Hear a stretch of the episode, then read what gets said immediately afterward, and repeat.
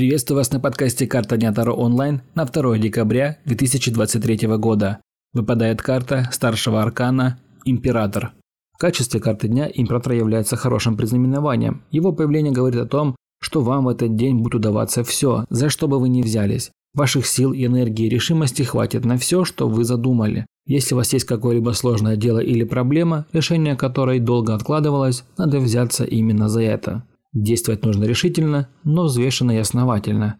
Если же конкретной проблемы нет, император советует воспользоваться ситуацией и побольше переделать поточных дел. Если вам нужен личный расклад на любой вопрос или ситуацию, вы можете заказать у меня.